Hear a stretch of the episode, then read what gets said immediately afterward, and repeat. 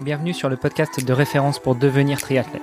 Je suis Hermano, papa de 4 enfants, producteur de podcasts sportifs depuis 2014 et triathlète depuis plus de 20 ans. Mercredi, milieu de semaine, motivons-nous ensemble en parlant sport et triathlon. Et pour ne rien manquer de nos actualités et participer à nos podcasts, rejoignez notre groupe Facebook. C'est le meilleur moyen d'être tenu informé des invités de la semaine et d'échanger avec nous et parfois même avec elles et eux. Salut les sportifs, c'est Armano et nous entamons un deuxième jour avec notre invité de la semaine. Mais tout d'abord, laissez-moi vous présenter mon co-animateur, le fondateur de la marque Oana, à savoir monsieur Olivier De Scooter. Salut Olivier. Salut Armano. Et notre invité cette semaine est toujours Ivan Veloso. Bonjour Ivan. Salut, salut tout le monde. Ivan, j'espère que tu t'es bien reposé depuis notre belle et longue entrevue d'hier. En tout cas, moi, juste à l'énumération de quelques-uns de tes faits d'armes, eh bien, je suis déjà fatigué. Euh, hier, j'ai nagé 4500 mètres, donc euh, bien dormi après. Ivan, hier, tu nous expliquais que tu as découvert le triathlon un petit peu en rentrant par la petite porte, pour ainsi dire, à savoir en passant par le Xterra. Euh, je le rappelle pour ceux qui n'auraient pas suivi les épisodes, notamment avec euh, Francky Batelier, le Xterra, c'est de la natation, évidemment, en eau libre, en lac, euh, du VTT pour remplacer le vélo de route et puis de la course euh, en mode trail pour remplacer une course plutôt sur route ou sur chemin plat.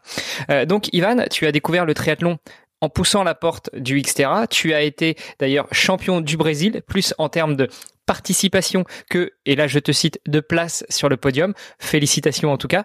Euh, Ivan, euh, de par ta formation, cependant, dont on n'a pas trop trop parlé encore hier, il me semble que tu excelles aussi dans d'autres domaines du triathlon qui ne sont pas forcément des domaines sportifs, n'est-ce pas? Euh, Oui, il y, a, y, a, y, a, des collègues qui ont découvert ça aussi. J'ai vécu en Bruxelles pour des, deux fois déjà, une fois entre 2008, 9 et 10, et maintenant depuis euh, 2018. Donc euh, la première fois que je suis venu ici, donc je suis brésilien, pour ceux qui n'ont pas entendu l'épisode d'hier, euh, une chose que j'ai appris, c'est que ok, moi, je, je, fais beaucoup de VTT et euh, en Europe, l'entretien de vélo est cher, est très cher. Donc, ça coûte, je sais pas, 50 euros l'heure. Et là, euh, j'ai appris ça. Je me suis dit, mais j'ai mon VTT que je dois faire un entretien tout le temps, donc je dois apprendre à faire moi-même ça.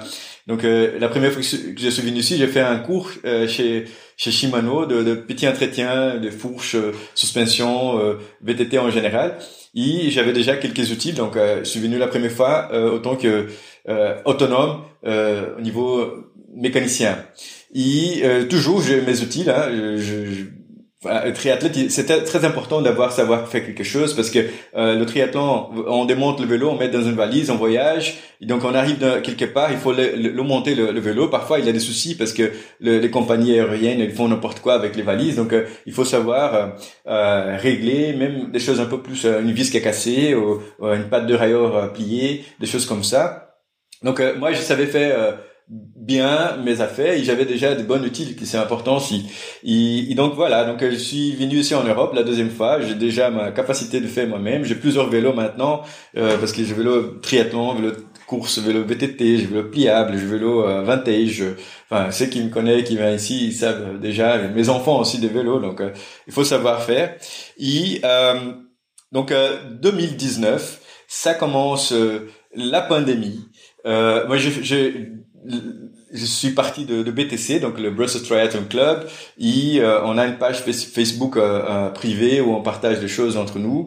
Et ça commence la pandémie, donc je suis coincé à la maison. Donc j'ai mon travail qui s'arrête complètement. Maintenant, je travaille chez chez moi. Et je suis tout le temps, tout le temps, tout le temps ici, assis sur sur ma sur ma sur, ma table à manger, la table de, de, de, la salle de salle à manger. Et j'ai une collègue de club qui me dit, qui, qui envoie un, un, post sur euh, sur la page Facebook. Voilà, j'ai des pièces de vélo que quelqu'un m'avait donné et je veux installer sur mon vélo, faire un upgrade mon vélo. Et j'ai regardé avec un, un, un, magasin et le gars il m'avait dit 400 euros. Mais mon vélo il a coûté moins de 400 euros. Donc euh, je, suis étudiant, je sais pas comment est-ce que je vais payer ça. Quelqu'un pourrait m'aider à, à, à, installer ces pièces. C'est un pédalier, je pense, euh, derrière. Elle avait, elle avait quand même pas mal de choses à changer. Et, euh, et donc là, je me dis, ok, euh, Pauline, ma collègue, euh, tu peux venir chez moi on, on, on, le fait ici. Je suis à la maison tout le temps maintenant. Donc elle est venue euh, j'ai changé toutes les pièces pour son vélo. Elle était très contente. Elle a dit ouais maintenant je fais euh, j'ai amélioré mon temps. Euh, elle a participé encore avec des balades avec des amis. Elle, avait gagné quelque chose donc elle a partagé ça sur la page Facebook de mes collègues. Et une semaine après il y a une autre personne qui me demande Yvan moi j'ai un souci avec mon driver. Est-ce que tu peux m'aider avec ça? Oui bien sûr venez ici. donc ça ça a commencé à arriver souvent. Et, le bouche oreille. Euh, donc c'est, après j'ai commencé, j'étais chez moi, il y avait mon téléphone qui sonnait, il y avait quelqu'un, ah oui je suis ami de d'Olivier, euh, Olivier, c'est un ami d'Olivier, j'ai pas de rayure cassée, je, je trouve pas sur internet le, le, modèle exact. Est-ce que tu, toi tu peux m'aider? Mais je dois sortir le vendredi, donc vendredi je pars en France pour faire euh, une balade, une voyage, un voyage, une balade avec des amis. Je, je sais pas quoi faire parce que il y a aussi les magasins de vélo qui sont tous débordés de travail, donc euh, peut-être une chose simple. Euh, non, il, il, a maintenant on commande tout sur internet, donc on a des sites internet qui, qui livrent d'un jour à l'autre. Et, euh, et voilà, donc j'ai commencé un, deux, trois, euh, plusieurs.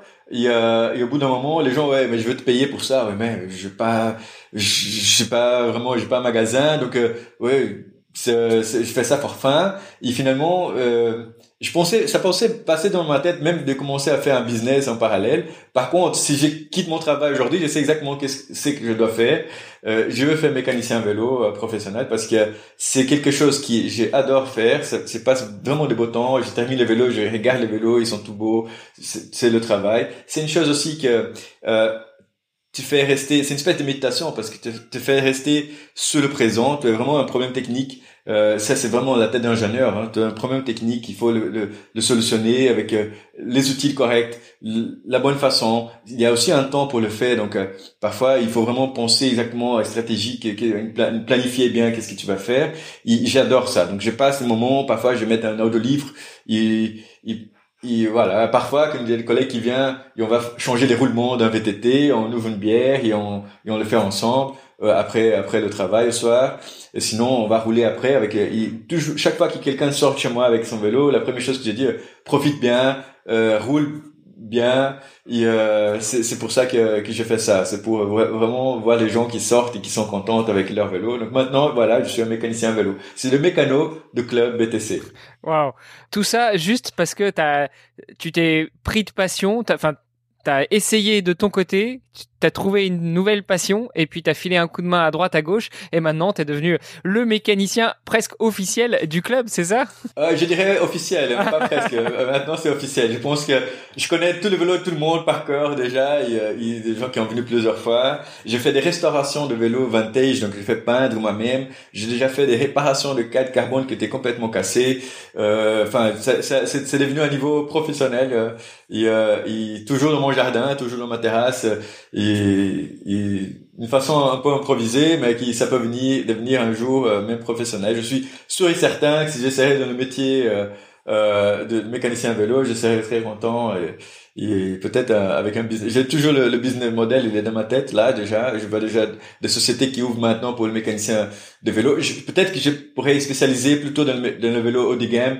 Euh, parce que je vois aussi, j'ai des collègues qui ont des, magasins de vélo ici à Bruxelles, donc ils, font un peu, un peu tout, hein, ils font tout le type de vélo. Maintenant, je mets bien spécialiser des choses qui sont un peu plus euh, euh, compliquées, ou même sensibles au niveau euh, matière, des carbones, des choses comme ça, des roues en carbone, des, des railleurs électroniques, des choses comme ça. Ça, c'est quelque chose que je mais bien faire. Qu'est-ce qui t'attire justement dans ce challenge? Est-ce que c'est euh, bah, déjà ta formation d'ingénieur? Parce que euh, tu nous en avais pas forcément parlé, mais je comprends que tu as une formation d'ingénieur. Est-ce que c'est rechercher, comme tu dis, le petit point de blocage, euh, la petite chose qui coince, la vis qui est pas tout à fait pareil, mais qu'il va falloir bricoler pour que ça puisse rentrer, serrer et tenir? Ou est-ce que c'est juste, je sais pas, le, oui, le, plaisir de monter, démonter des pièces? Ouais, ouais, c'est une espèce Lego aussi. Non, mais mais tout à fait. Hein. Même la, la, la la, viscosité des, graisses différentes pour chaque chose. Donc, euh, il y a des gens qui mettent la même graisse partout et c'est pas comme ça. Donc, il faut vraiment savoir faire. Euh, il y a toutes les connaissances aujourd'hui qui s'est bien partagées. Donc, il faut toujours euh, télécharger le, le, les manuels de, de pièces euh, sur le site de, de fabricants, aussi euh, les manuels euh, techniciens qui ont pas mal de choses. Il y a, de, de il y a beaucoup d'informations aujourd'hui chez Parktools par exemple. Ils font vraiment partager toute la bonne façon d'utiliser leurs outils.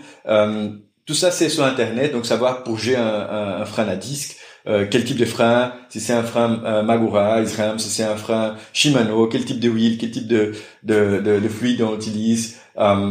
Vraiment, moi j'ai des collègues qui sont mécaniciens euh, déjà de long terme hein, au Brésil et au Pérou. Parfois, quand j'ai une chose très compliquée, je les appelle, on discute, on partage. Il y a des forums de choses où les gens euh, partagent des expériences. Il y a des, des, choses compliquées qui sont euh, euh pas tout à fait simples. Mais sinon, il faut c'est vraiment une espèce de curiosité, peut-être la même curiosité qui m'a attiré vers le triathlon, vers le sport. Ça continue toujours dans la tête et qui te fait penser voilà maintenant une chose en plus euh, pourquoi pas euh, apprendre, faire mécanicien, euh, comprendre comment ça fonctionne les pièces. Euh, mais j'aime bien une différence aussi que j'ai sur mon, mon travail que je pense c'est que comme moi je suis athlète, j'ai déjà beaucoup d'expérience de, rouler avec le vélo donc chaque fois que je termine un vélo je roule quand même j'essaie de pousser j'essaie de voir entendre le bruit j'entends donc euh, il y a quelqu'un qui, est venu chez moi j'ai un petit groupe VTT qui sort au soir après le après le que les enfants sont, sont couchés. Euh, euh, c'est pas vraiment des gens professionnels mais c'est des gens qui s'amusent bien dans la forêt du soin ici à côté de Bruxelles. Il, il quelqu'un m'avait dit ouais c'était chouette Yvan tu vas tu vas réparer mon vélo. C'est quand même euh, très euh, cool d'avoir un Ironman qui a qui a fait le qui était à Kona et qui a fait le, le, travail pour moi de mon vélo. Donc je pense qu'il a il a il a a une question aussi euh, euh, usageur. Donc moi, je vais utiliser le vélo, voir si ça va. Si ça ne va pas, je dis tout de suite, non, ça, il y a quelque chose qui c'est pas 100%, c'est pas comme je veux. Je fais comme toujours comme c'était pour moi, toujours comme c'était pour moi. Et, euh, j'adore faire. Peut-être je travaille plus dans le vélo de mes collègues que sur mon vélo. Donc euh, parfois mon vélo, il est c'est ce qu'on dit, c'est en, français on dit que c'est le cordonnier qui est le plus mal chaussé. Euh, donc c'est ça, tu travailles plus sur le vélo de tes collègues que sur tes propres vélos à toi. Tout à fait, tout à fait, tout à fait. C'est vrai que la pénurie, aujourd'hui, je pense qu'il y, y, a vraiment une pénurie des, des mécanos et, c'est peut-être quelque chose qui est en train de se stabiliser un petit peu. Mais euh, il y a un an, c'était vraiment euh, c'était vraiment l'horreur.